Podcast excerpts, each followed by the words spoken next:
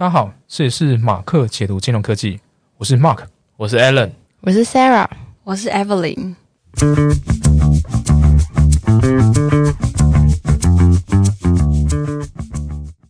感谢各位听众来收听我们今年最后一次录制的 Podcast。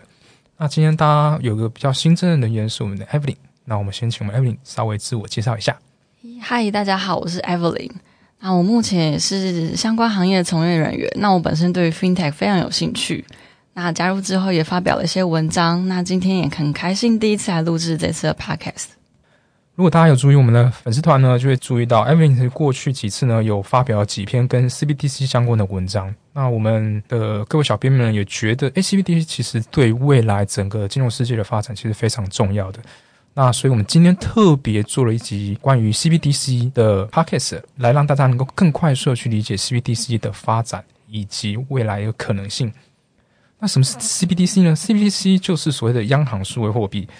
它可能会比较难以理解，我用一个比较简单的方法来跟大家描述。其实 CBDC 呢，就是我们把我们现在的现金转换成一个数位化使用的一个过程哦。那大家可能会想说，诶，那现在不就跟现在我们的电子支付其实很像吗？就可以在线上啊，或者是线下这种接触支付的方式，就是数位化过程啊。为什么我们还需要我们的央行做出一个所谓的央行数位货币呢？那我必须先提哦，其实电子支付业者啊，其实他们是一个以公司为基础的一个支付机构，所以其实你在使用这些虚拟的或数位的货币支付产品的时候啊，其实是有场景的限制的。比如说，好，如果你今天刚好出了车祸被人家告啊，那如果要赔偿的时候，你就没办法用你的 Line Pay 去做个支付，因为呢，电子支付它自己本身在支付的场景上是有公司的限制，它不像法币一样，我们说的现金一样，它有绝对清偿的效力。所以说，如果今天我们台湾，比如说发行了所谓的数位新台币，那还是意味着说，我们在每一个地方，包括银行啊、各个商家来讲，这一个数位新台币的支付呢，是有绝对可以付款以及清偿能力的。所以它的地位呢，是会比现在所有所谓的电子支付呢还要更高的。这也是为什么就是央行对于这样的事情会有兴趣。那我们其实可以再探讨一点哦，我们一直在讲是 CBDC 的发展，那为什么 CBDC 会这样子发展起来呢？当然，网络上有很多蛮多不同的原因的。我自己个人，这这是我自己的个人看法。我觉得其实就主要几个观点。首先，我觉得是一个稳定币兴起的一个原因。那大家一定会想，那什么是稳定币呢？诶，这个我们请 A 人来帮我们解释一下好。好，那其实，在我们之前的文章里面有一篇有关稳定币的文章，大家可以回去找。那简单来说，稳定币其实是联合传统金融跟加密金融之间的一个桥梁，就是说它是一比一锚定美元的。你在现实生活中的一美元，其实就等于在加密货币世界中的一美元。其实，在现在这个时代，其实有非常多的不同的稳定币。那最主流的两个叫做 USDT 跟 USDC，他们背后的逻辑是说，他们会有一家。呃，民间企业、民间的支付公司，他们会发行这个数位的美元。这个美元跟现实中的美元是一比一锚定的。那只要民众把钱入金去跟他换这个数位的美元之后，他就会把这些钱拿去给银行或者是托管机构托管，然后再把这个数位美元给一般民众手上。让一般民众就可以使用这个数位的美元，通常就是 USDT 跟 USDC，就可以在各大交易所去交易比特币啊，或者是各种的加密货币。好，我们感谢 Alan 介绍。其实也是今年，其实我们看到所谓的 USDT，像这种锚定美元的稳定币啊，其实今年冲上整个市值冲上非常高，我记得是前排名前三名也是因为这样大量的使用啊，各国的央行其实对这件事情其实有点害怕，因为想想看哦，如果某一个具有呃有人背书一个价值的产品，然后它可以比你现在的现金更方便去做使用的话，那是不是有一天这样子的稳定币会取代你国家的货币的使用？这其实对于每个央行来讲都是不乐见这个状况的发生的。尤其是央行自己本身发行货币的时候啊，对于自己国内经济的调控啊以及掌控啊等等，都是透过自己的法币来进行这样子的控制。比如说我们最常看到。目前来讲，央行在调控美金的汇率这件事情啊，那如果说今天我们今天台湾一般民众者觉得法币很难用，然后现金很难用，然后转而去使用所谓的像这样子的呃稳定币的机制，那变成说这个货币变成不在民间做流通，那央行很难做一个经济的一个控制跟主权的宣示啊。所以我觉得这个是为什么央行会自己想要跳出来说，诶，那我们不如来好好研究一下，到底要怎么发行这种数位货币。再一点，其实我们可以看到，像包括 IMF 啊，包括世界银行，还有所谓的 G20 等等，也开始对全球稳定币设定一个统一的监管标准了。预计也是在二零二零年七月开始会生效这件事情。那我觉得这个是代表说，全世界包括央行、银行对看到这件事情之后，都会尝试去做这样子 CBDC 发行。那我们可以再讲多一点。其实我觉得 CBD 还有其他几个比较重要的因素，就是比如说像过去我们常讲的电子支付的发展。那电子支付发展。代表说，民众对于现在现金的使用啊，其实会比较觉得很麻烦，那也转为数位型的这样的使用哦。所以这样的偏好的改变呢，其实也会影响到人民对于现金使用的一个偏好。再来就是，我觉得也是蛮重要一点，就是监管本身上的需求。那由于是一些诈骗洗钱案件，你在现金的使用其实很容易该掩盖它的踪迹啊，或什么的。那如果是一个数位化的过程的话，它是比较好去查询跟侦测。当然，最后就是所谓的技术啊、科技新型的应用。你在现金其实你很难去做一些呃大部分的发展。那如果有这个数位化过程当中，它其实比如说像对一些跨境的支付啦、国内的一些追踪等等，都是会非常有帮助的。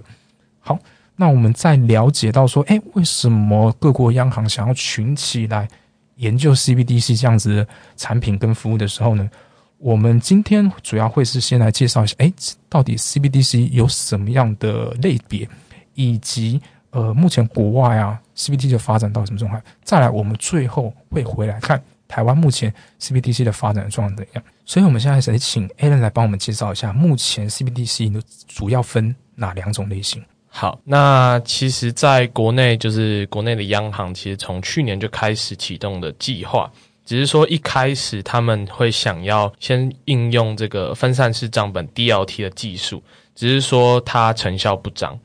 所以呃，我现在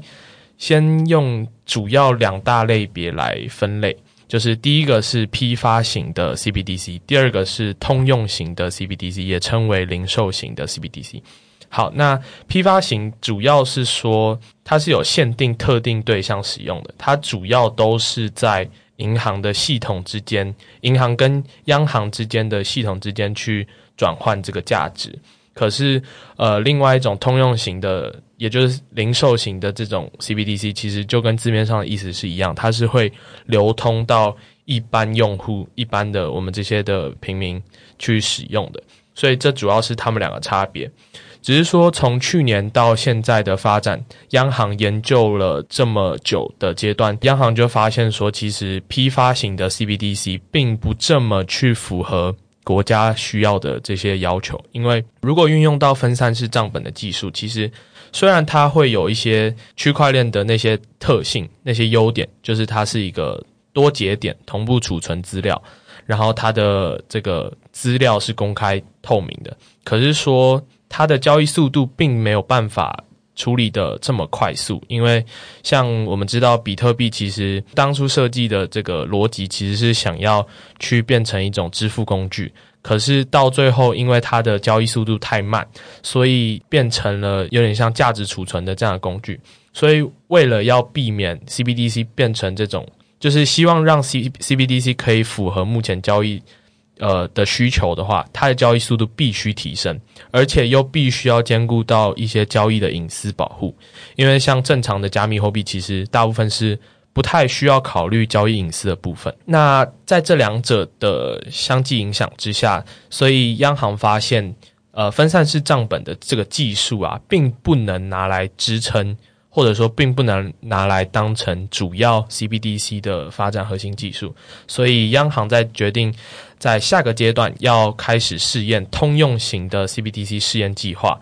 然后希望在未来呢，能够以中心化的系统，而不是去中心化，以中心化的系统为基础，然后加上部分的功能结合 DLT，也就是分散式账本的规划，才是呃比较符合未来通用型 CBDC 需求的。研究方向这样。好，我们感谢 a n n 的介绍。那大家就是稍微可以理解到，目前的话，CBDC 就是分两个，主要一个是通用型跟批发型。那通用型的话，目前来讲是对我们一般民众啊，其实在使用上，在如果未来发展上真的发展出来之后，是会比较真实、实际用到，而且会比较有感的一个产品哦。那我们提到所谓的两个不同类型的 CBDC 之后啊，我们先来看看一下目前国外发展的状况。那我们请一下 Sarah 来帮我们讲一下目前国外有什么有趣的发展。好，那今天在介绍就是 CBDC 在国外的发展部分会分成两个主要的主题，第一个会是。呃，目前在 CBDC 还保留一点保留态度，或者是还没有很确定的发展计划的国家，以及目前他们已经确定往下推他们 CBDC 跟或者是像是数位币这种相关的一个国家的介绍。那首先呢，在比较持保留态度的，像是美国、欧元区或日本等主要的国家，他们目前还在研究 CBDC，或者是他们还在筹备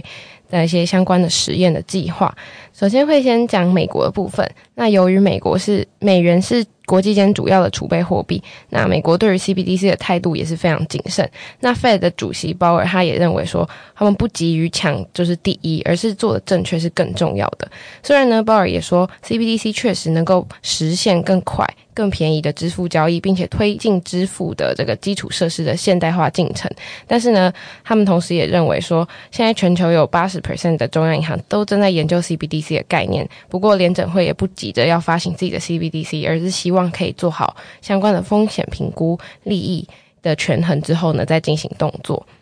那同时呢，在二零二零年一月的时候，五国央行包含日本、英国、瑞典、瑞士、加拿大，然后再加上国际清算银行 BIS，他们有成立了一个 CBDC 的研究小组。那欧元区呢，目前也认同说 Fed 不争先的这个论点，就是他并没有想要很急着发展 CBDC。而日本呢，目前呢，他们也认为说，数位日元应该先确保不会损及他们货币政策跟银行体系，之后呢，再进行下一步的研究。而目前也并没有急着要发行日本的 CBDC 的部分。好，那接下来呢，会介绍第二个第二种，也就是目前已经有一些相关的计划，有一些相关的举措。举例来说呢，巴哈马呢，它现在已经正式的推出一个沙钱叫 Sand Dollar，那他们呢是采双层式的架构。那等下稍后也会再一起介绍什么是双层式的架构。那巴哈马呢，他们是由中介机构负责 KYC 开户以及提供钱包的服务。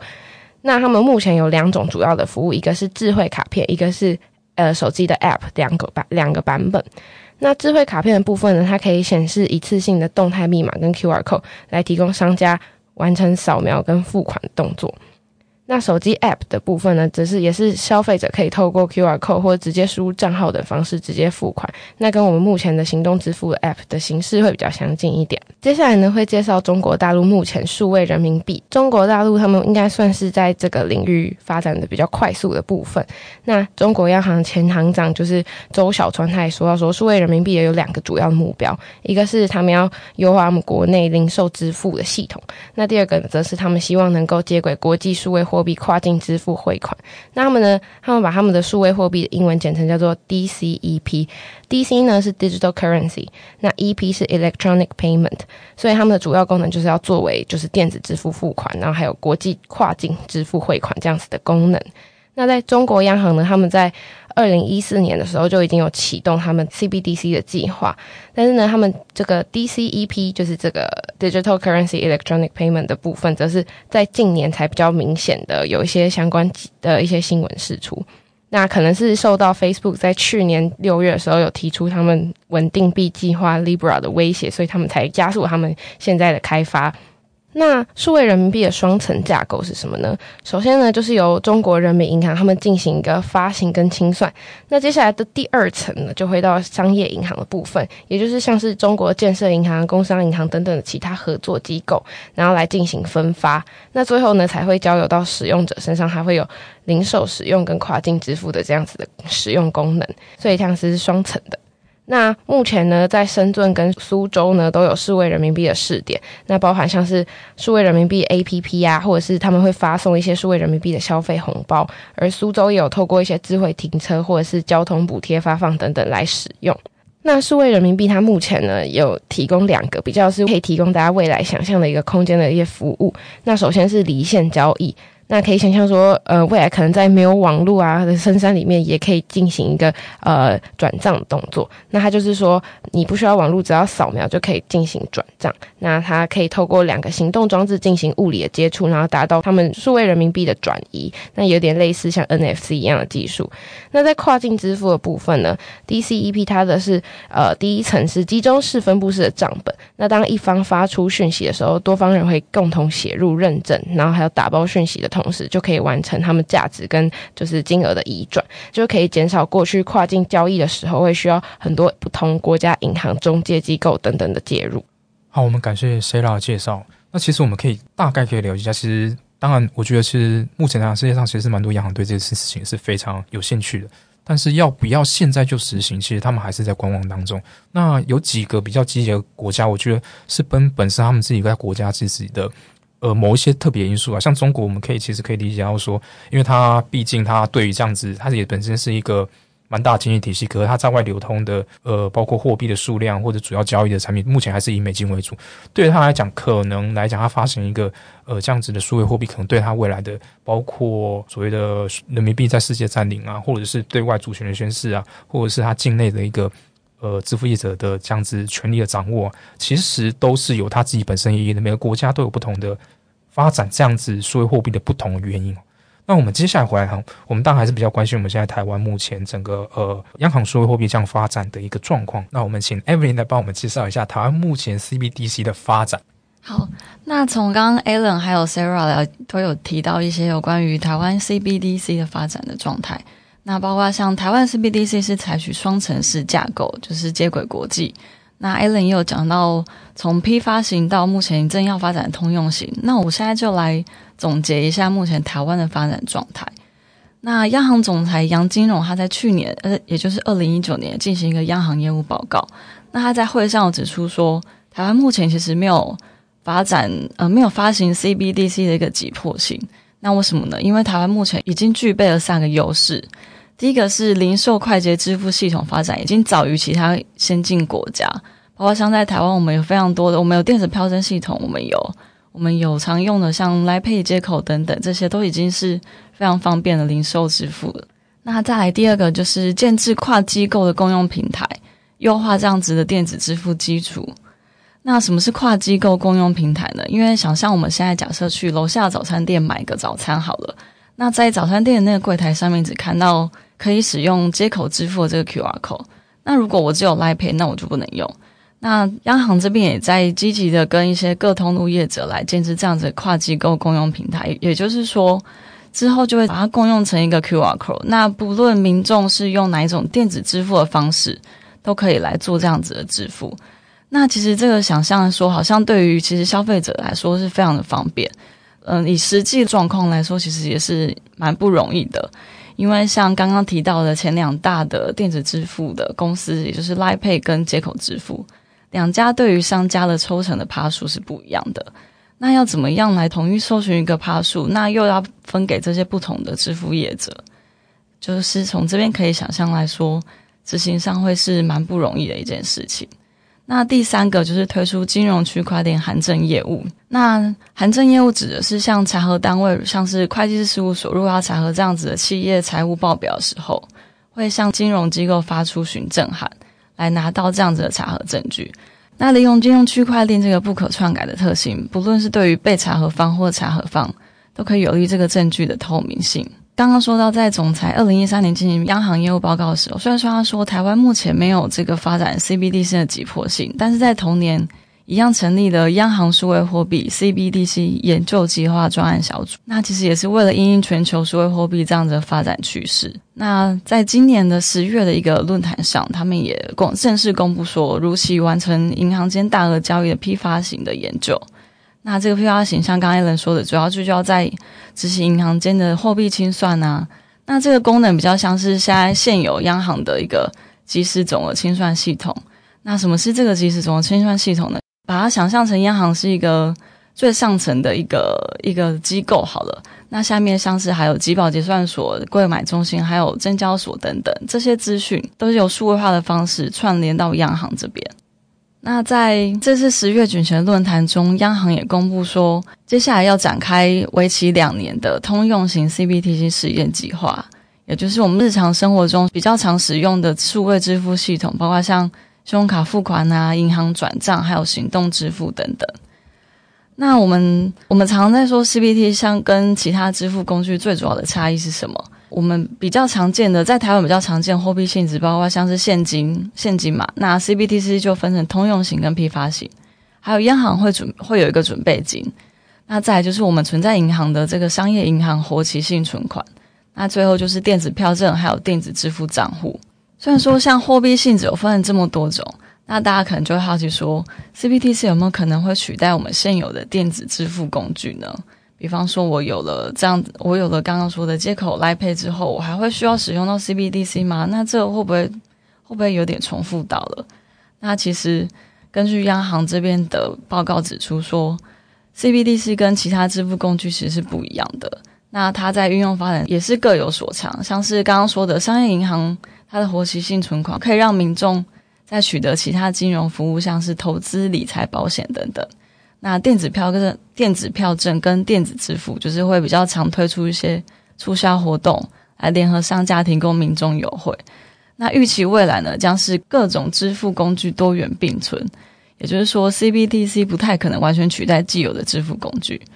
那如果这个问题像刚刚说的 CBDC 的技术技术架构，还有它实际发展的模式的问题，可以成功解决的话，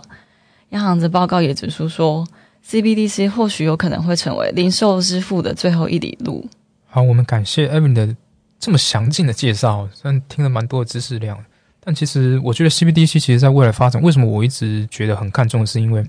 大家想想看啊，大家未来一百年之后啊，到底手上还会用现钞来做支付，还是会用数位方式来做交易？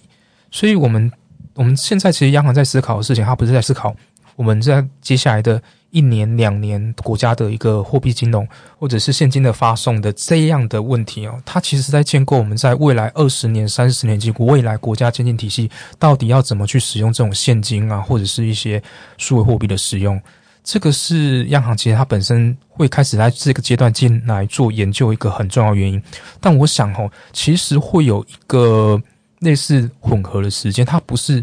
我们最终。最终，我们当然会希望说，OK，我们可以不用再使用的的现钞或实体货币这么麻烦的交易方式。我们可能未来会用所谓的完全数位化来取代我们现在所有现钞的使用，但它一定是一个很漫长的过程。主要就是它还是存在一个载具的使用及人类习惯使用性的这样子的问题跟技术上的克服。因此，我大概会觉得说，未来的话，其实像这种 CBDC 如果及时推出的话，它还是会跟。犹如像 Evelyn 讲一样，它是跟各种各种支付或者是现金，它还是多元并存的。因为它存在的目的呢，是根据我们的内目前习惯使用的方式做这个调整，来推出个这样子的服务。所以它不一定是在一开始的时候就要强迫所有人都转换成所谓的呃线上支付啊或线上数位货币的这样的使用，但是它却对未来其实人们的使用场景是一个有很重大的影响。当然，我们还是乐见 CBDC 这样子的大量的发展。但还是我觉得，就是 CBDC 它其实，在发展上还是有一点点隐忧的哈。不知道 a l n 对这个有什么看法？我觉得目前其实还是有蛮多隐忧的，包括说你其实要有一个法律的依据，去让这个 CBDC 它的发行是有一个明确的规定，然后再来说它是不是这些法律是不是有能够赋予 CBDC 法偿的效力？法偿意思就是说你。你付出去这笔钱，其实别人不能够拒绝接受，就跟现金一样。所以，其实，在真正 CBDC 发行之前，其实还是需要有一些法律的依据，去让它有一个证明，说这个 CBDC 是可以在市场上流通的。再来就是说，呃，其实你还是要确定这些中介机构的角色，以及各个服务之间。的提供者，他们是怎么去协调以及去沟通，然后他们是怎么样涉及不同的中介机构，包括说这些银行啊，或者说这些支付的厂商，去定义他们之间的角色跟他们之间的责任。再来就是一定还是要符合反洗钱嘛，跟反资恐这些规定，这些国际的规定。因为其实我们知道说，其实为什么 CBDC 在稳定币的影响之下会。如此快速的发展，其实是因为稳定币在现有的数位货币里面，其实占据非常重要的地位。就是说，它对于一些洗钱的机构来讲，他们是非常非常喜欢稳定币。这些像 USDC、USDT 这种，他们可以直接透过这些稳定币去在国际上进行资金的转移。可是，如果你换到 CBDC 身上，你就必须要解决这样的问题，因为国家不可能同意你洗钱嘛，你一定还是要去。监控以及去控管这些行为，这样最后当然还是要回归到消费者本身，就是你还是要呃确保这些资料的安全啊、隐私的保护，然后去确保消费者在这些 CBDC 的使用上是安全无虞的。对，所以其实我们这样整体看下来，是像央行目前在做的事情，其实比较有点是像纯粹在技术上的使用可行性。那我想，未来真的要上的话，犹如还是像 A 人讲，包括在法规面上啊，反洗钱的制度啊，各个业者相关的呃，包括串接或者是角色扮演，这些都必须要定义的非常清楚。那与我们过去其实从来就是在发展历史上其实没有这样的产品，那一定会有这一些包括制度面的建立，到底要怎么建立的一个法条的建设过程。那我想这个也是会需要一段时间的建构了。所以我会说，很多国家都在观望，但可以先做出来那一个，等于是把。规格跟标准制定出来，所以我们觉得，所以说未来的话，这个产品还是必须要一段时间才能够酝酿和发展的。